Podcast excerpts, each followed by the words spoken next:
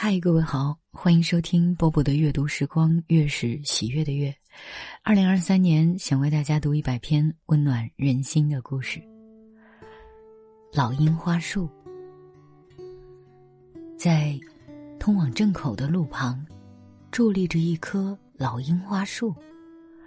到了这个季节，老树的叶子都掉光了，树梢小枝叶上一颗颗花蕾冒出头来。只等春风一来，便会盛开。再过两三天，又到过年了，时间过得可真快呀！俯视着树下繁忙的街景，老树在内心感叹道：“道路的另一旁，老树的正对面建了一家公营市场，市场里年货堆积成山，来往的客人们步履匆忙，店铺里的小伙计们。”欢迎光临，谢谢惠顾的声音络绎不绝。老树在寒风的吹拂中开始怀念起夏日的往事。漫长的夏日，在这条道路上，还有市场里发生了太多的故事，其中大部分老树都已经记不清了，还有很多甚至都不曾在他的记忆中留下过痕迹。啊，对了。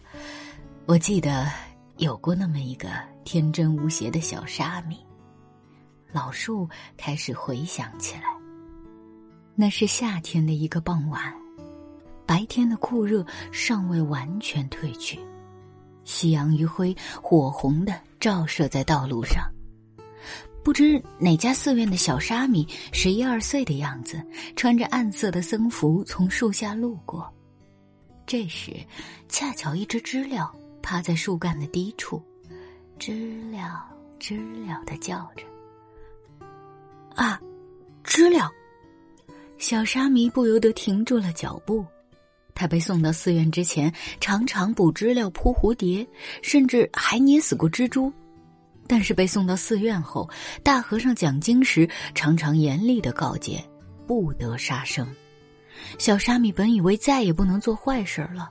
但是看到知了的瞬间，大和尚的训诫马上就被他抛诸脑后了。抓吧！这么一想，小沙弥立刻脸红耳热了起来。爬得这么低，只要往上爬一点点就抓得到。小沙弥思量了一下，这时他又想起了大和尚平日的训诫。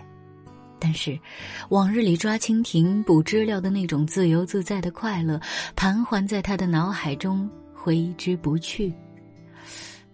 不会有人看见吧？小沙弥悄悄地环视了一下四周，只要没人到大和尚面前告密，大和尚肯定不会知道的。小沙弥抿着嘴笑了，再次把目光投向知了。难得趴在这么低的地方，不抓就可惜了。小沙弥再次环顾了一下四周，确定没人看见后，挽起衣袖，一步一步，小心翼翼的朝老樱花树走去。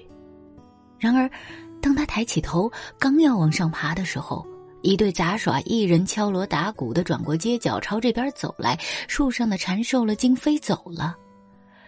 小沙弥。一时不知该上还是该下，呆呆的望着知了飞走的方向，最终垂头丧气的离开了。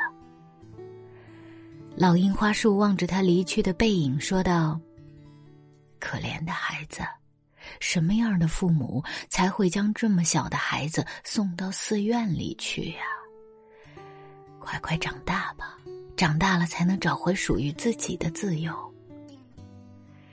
时光流逝，从那以后，不知道过了多少时日，老樱花树再次朝市场望去，那边正走来一个妇人，提着一个大包袱，包袱里面是刚从市场里买来的东西。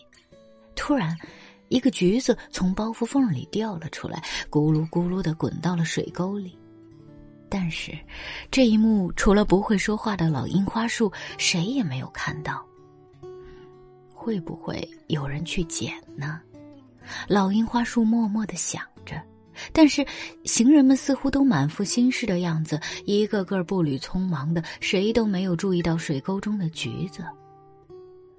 过了一会儿，从远处走来一个脏兮兮的孩子。孩子家里很穷，即使到了年底，大家都忙着筹备过年的时候，孩子的父亲还是和平常一样，一大早就出门务工去了。母亲常年卧病在床，没有时间照看他，更别说给他买零食了。今天，他刚好被派出门打酱油，回家时经过这里，看到了掉落在水沟中的橘子。那里是不是掉了个橘子？孩子盯着橘子停住了脚步。应该是别人不要了的吧？捡了也不会挨骂吧？啊！好想吃橘子呀！孩子不自觉的说出了口，但是，他知道在路上捡东西吃是一件很不光彩的事，万一被别人看到了，那就更丢人了。但是，他真的很想吃橘子。捡不捡呢？他很犹豫，最后他决定，要是没人看到的话，就去捡。他悄悄的瞥了下四周，谁都没有注意到。啊！快捡吧，快捡吧！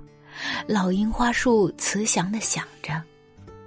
但是，这个孩子实在是太实诚、太胆小了。他一步一挪的朝水沟走去，就在他手指快要碰到橘子的瞬间，在水沟的上游，鱼店老板将杀完鱼后的污水一股脑倒入了水沟中，橘子就这么浸泡在腥臭的污水中了。孩子难过极了，他放弃了，慢慢的离开了。老樱花树望着他离去的背影，觉得他比上次那个没能抓到知了的小沙弥更加可怜。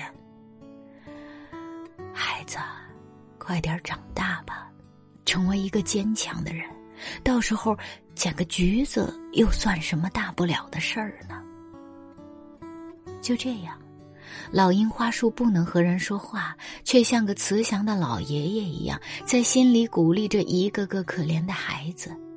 这附近的人们都知道这棵樱花树，大家从心底里喜欢它，因为只要一到春天，它便会为大家盛放一束烂漫的樱花。到了傍晚，一群孩子穿着木屐，啪嗒啪嗒的从树下经过。希望。快点到开花的季节呀！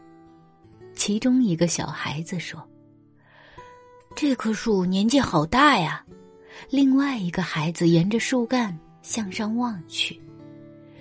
老树听着孩子们的谈话，回想起自己小时候，头被人踩过，树枝被人折断过，但是无论遇到什么困难，它都没有枯萎，还长成了现在这样一棵巍巍大树。是的，孩子们，不管遭遇到什么困难，都要努力长大，长大成为强大的人。老樱花树在心底呐喊着。好啦，今天这也是来自于小川未名童话当中的一篇，听起来是读给孩子的，对不对？但是我觉得，它一定也能触动。你的心，今晚就是这样。我是波波，在厦门跟各位说晚安了。